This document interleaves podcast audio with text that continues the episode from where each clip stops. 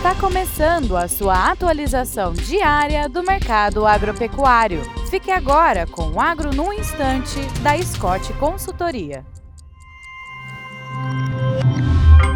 Olá, meu nome é Alcides Torres, eu sou engenheiro agrônomo e analista de mercado da Scott Consultoria. Estamos aqui para mais um Agro no Instante.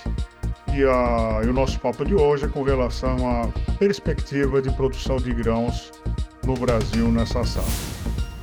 Uh, em 9 de novembro, a Companhia Nacional de Abastecimento, a CONAB, publicou, divulgou o segundo levantamento de safra 2023-2024. E a estimativa deles eh, foi 1,5% menor que a produção de 2022-2023.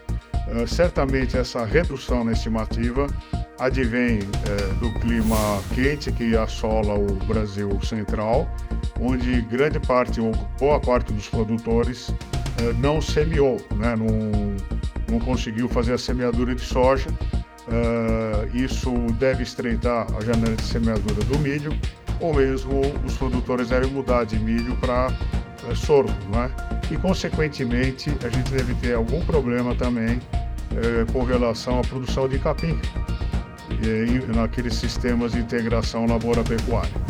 Ou seja, se antecipando a, ao que poderá acontecer no futuro, a Conab já fez, já soltou, já divulgou uma redução da estimativa de produção. É isso aí, bons negócios e até breve.